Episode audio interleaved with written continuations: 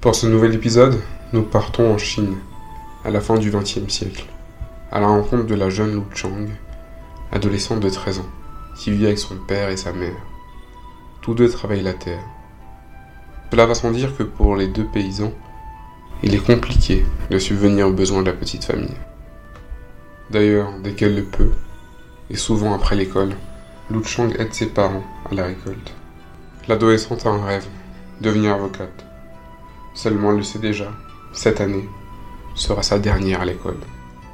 En effet, son père, Long, qui habituellement arbore un sourire accueillant et réconfortant, reconnaissable entre mille pour la jeune fille, a une mine des mauvais jours. Et pour cause, on lui a diagnostiqué une maladie incurable à un stade avancé. Il lui faudra des soins, beaucoup de soins, pour pouvoir espérer guérir de cette maladie. Il y aurait cependant une bonne nouvelle pour la famille.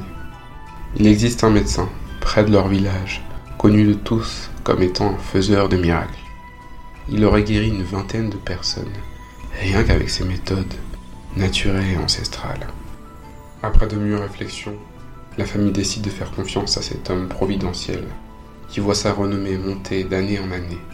Seulement le docteur a un coût, certes moins cher que les hôpitaux des villes avoisinantes, mais tout de même trop onéreux pour la famille. Il leur faudra trois ans pour pouvoir bénéficier des services de Monsieur Li. C'est ainsi que pendant trois ans, Lu Chang et sa mère, Xi Ling, ont travaillé sans relâche, telles de valeureuses guerrières, se contentant du strict minimum, mangeant parfois un repas par jour. Son père, beaucoup trop affaibli, ne put les aider dans leurs tâches. C'est avec joie et une immense fierté que Lu Chang remit la somme tant attendue à Monsieur Li. Le docteur accourut et examina le père de Lu Chang. Je n'ai pas une bonne nouvelle à vous annoncer. Votre père est très proche de la mort. Mais je vais m'atteler à créer une potion qui le guérira. Je reviendrai dans une semaine. Attendez-moi, s'il vous plaît. Les paroles de Monsieur Lee ont comme groggy l'adolescente. Cette dernière, avec sa mère, tente le tout pour le tout pour ne pas perdre face devant son père et un sourire réconfortant et accueillant. Elles s'accrochent ensemble de toute leur force à Monsieur Miracle.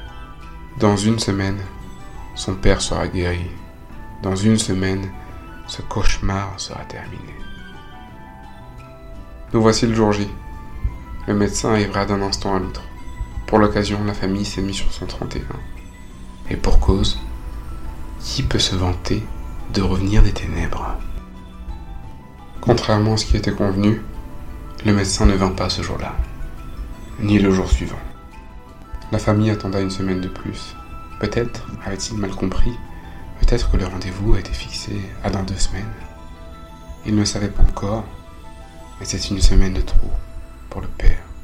Soulong mourut dans les bras de sa femme. La réalité était en fait tout autre. Le docteur Lee est un charlatan. Entre tristesse et déception, colère et haine, Lu Chang ne sut quoi faire. Son sang ne fit qu'un tour lorsqu'elle vit le docteur avec un collier en or. Une idée lui vint en tête, récupérer l'argent qu'elle avait durement gagné avec sa mère, pour offrir à son père un enterrement digne de ce nom, pour l'être incroyable qu'il était. C'est ainsi qu'elle se renda au logement de Monsieur Lee, après avoir vérifié pendant de nombreuses minutes qu'il n'y avait personne à l'intérieur, elle entra par effraction, comme si l'univers avait décidé de l'assister. La fenêtre de Monsieur Lee était ouverte. La jeune femme entra et fouilla le logement de fond en comble, à la recherche de ce qui pourrait être une cachette à argent.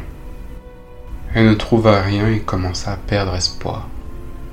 Puis en observant de plus près la cuisine, sous l'évier il y avait quelque chose de peu naturel, comme un double fond.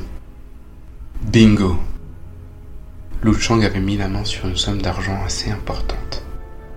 Cette dernière décida de rebourser chemin et de rentrer chez elle.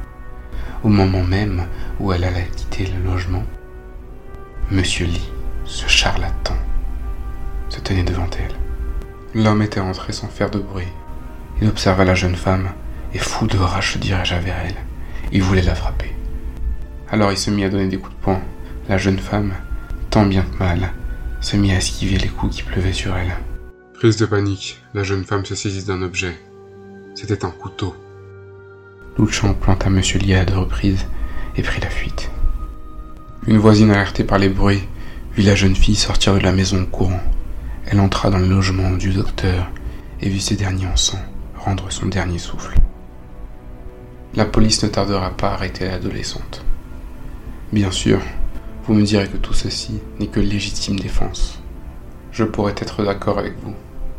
Mais si je vous disais qu'avant de se rendre dans le logement du docteur, Lu Chang s'était emparé d'un couteau.